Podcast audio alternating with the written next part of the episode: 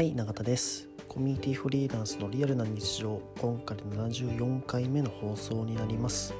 この放送はコミュニティフリーランスとして活動している私永田の日々の話やコミュニティに関するお話をする番組です。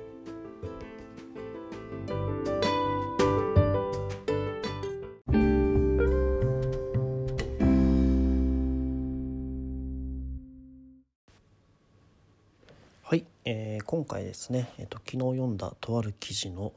内容に沿ってちょっと考えていきたいと思うんですが、えー、昨日たまたまツイッターで流れてきたえっ、とですね、えー、ウィズコロナ時代のコミュニティマーケティン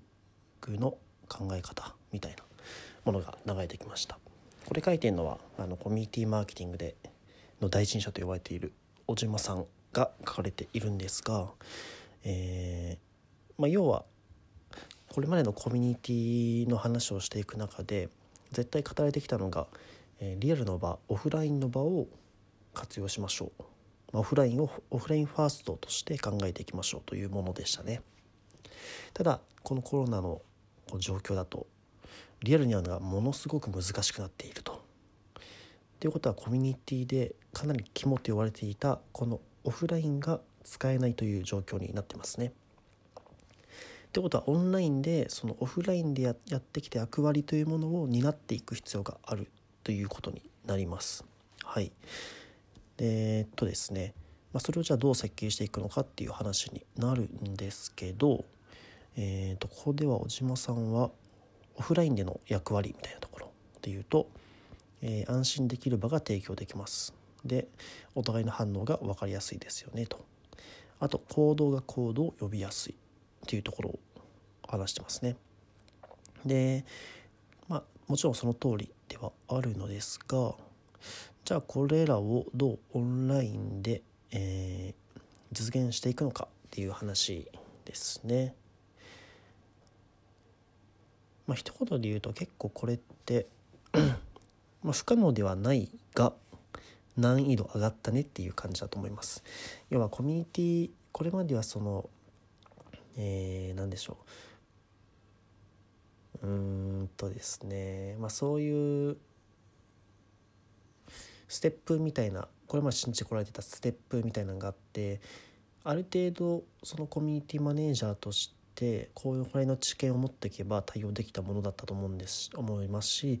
ある意味リアルの場ってって設定すればあとはすごい任せられることができるんですよね。要は、えーと、コミュニティマネージャーがじゃあ全員と全員と喋ってやっていく必要って、まあ、必ずしもそれは必要な場ではないしどちらかそのリアルの場の空間の環境を作ることさえできればあとはお任せしちゃって大丈夫みたいなところはあったんですけど、えー、それができなくなっちゃってるからかなりそのコミュニティマネージャーがやるべき役割みたいなところが大きくなっているような気がしていますね。で、まあ、例えばどういうことかっていうとそれこそ、えーと、オンラインの環境設計もそうだし、まあ、シンプルなテキストコミュニケーションのレベルの高さが求められると思うし、えーまあ、先の Zoom とかですね、まあ、オンライン飲み会とか、まあ、いろいろありますけど、まあ、そういったオンラインのコミュニケーション設計含め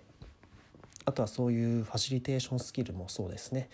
とか、まあ、いろんなものが求められ急激な一気に難易度バッて上がった感は否めないのかなと思います。はいでこれまでね、えー、しっかり土台を作ってきたコミュニティだとちょっと工夫してその関係性構築の話をもっと気をつけてやっていければいいんですけど、まあ、そこをですねこれからコミュニティを作りたいと思っているところに関してはえー、かなり気をつけてオンラインコミュニケーション設計をしていく必要があるんじゃないかなというところは一つ伺いますね。まあ、そこの設計で、えー、さっき言った、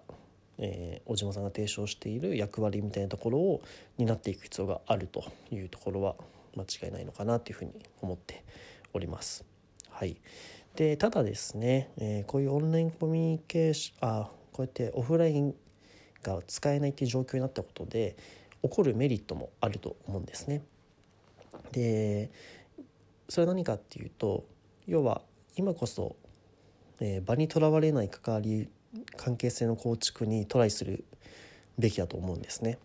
でこれまでってどうしてもそのオフラインファーストになっているがゆえに例えば東京で作られたコミュニティだと東京の人が中心で集まっていくっていうことが、えー、メインであると思ったんですけどその時何が起こるかっていうと要は地方メンバー地方の方々がすごい参加しにくい状況が生まれてしまうんですね。えー、それは何でしょう？単純にコミュニティに参加するっていう意味もそうだしコミュニティの中でしっかり活動していく、まあ、継続的な意味も含めてかなり地方メンバーにとってはその東京との格差を感じてしまうというところは間違いなくあると思います。はい、そういう心的な状況も含めて考えていくと今は全く集まれないという状況なので要は地方だろうがと都内であろうが状況は全く一緒なわけですね。でよりフラットになっている状況だと思うんですね地方の方々からしたら。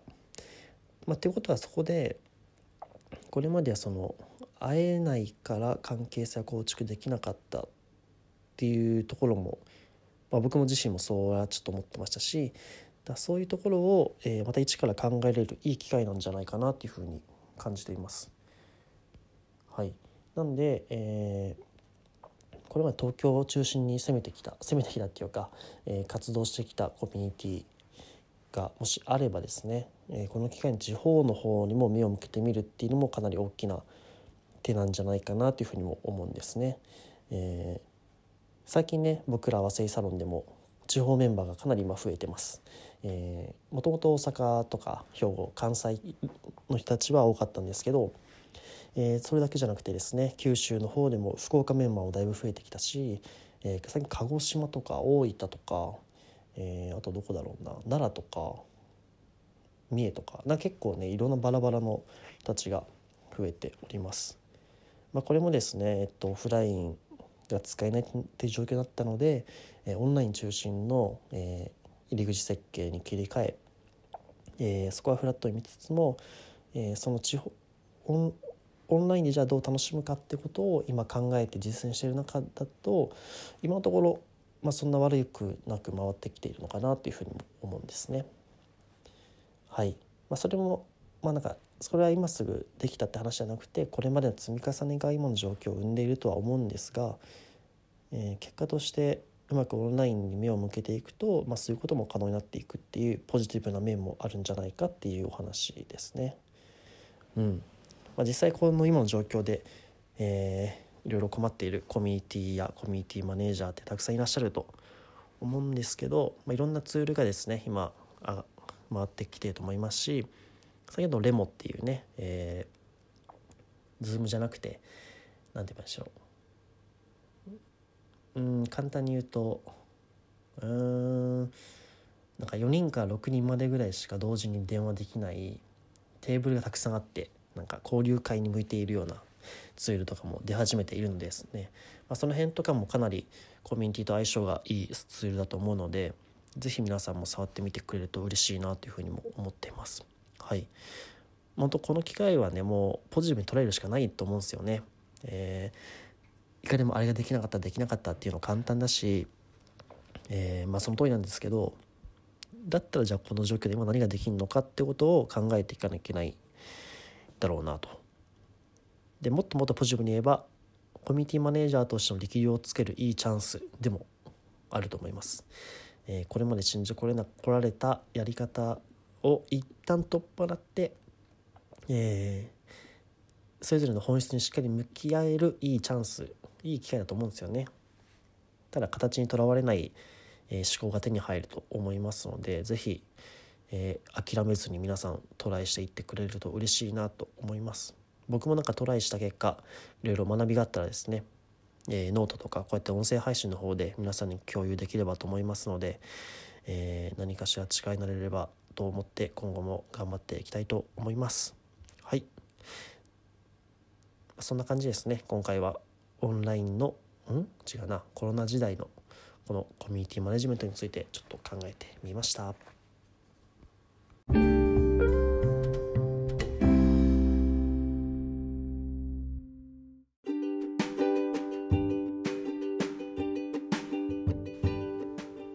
はい、えー、コミュニティフリーランスのリアルな日常、えー、74回目の放送でした、はい、まあ、こうやってコロナの影響ですね皆さんもすごいいろんな